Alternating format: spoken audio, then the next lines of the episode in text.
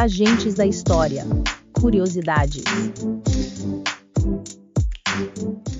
Fala, meus queridos educandos e curiosos da história.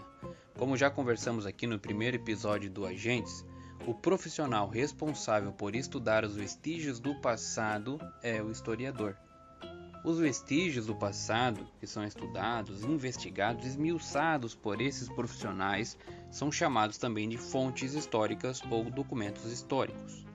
Podem ser coisas materiais, itens que podemos tocar, pegar com as nossas mãos, ou também imateriais, aqueles que não são palpáveis, nós não conseguimos sentir, como por exemplo, uma música, uma história contada por alguém. Até o século XIX, isso que é o interessante, a curiosidade, a única fonte histórica considerada pelos historiadores como aceitável era o documento escrito, porque eles pareciam ser mais confiáveis devido ao seu aspecto oficial. Até aí, os historiadores entendiam a história então como conhecimento apenas dos grandes eventos, dos grandes feitos, dos grandes homens. Mas essa visão limitada da história foi radicalmente modificada a partir então do século XX, quando os historiadores ampliaram os seus objetos de estudo, as fontes históricas e passaram a investigar ainda mais também o cotidiano das pessoas.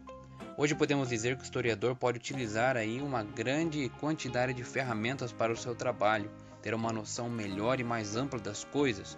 Podem estudar pinturas, esculturas, fotos, vídeos, canções, ruínas, roupas, etc.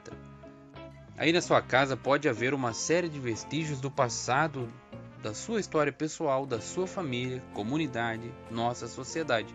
As coisas que você e eu produzimos hoje podem ser usadas no futuro também para serem estudadas. Por isso, todos nós somos agentes da história.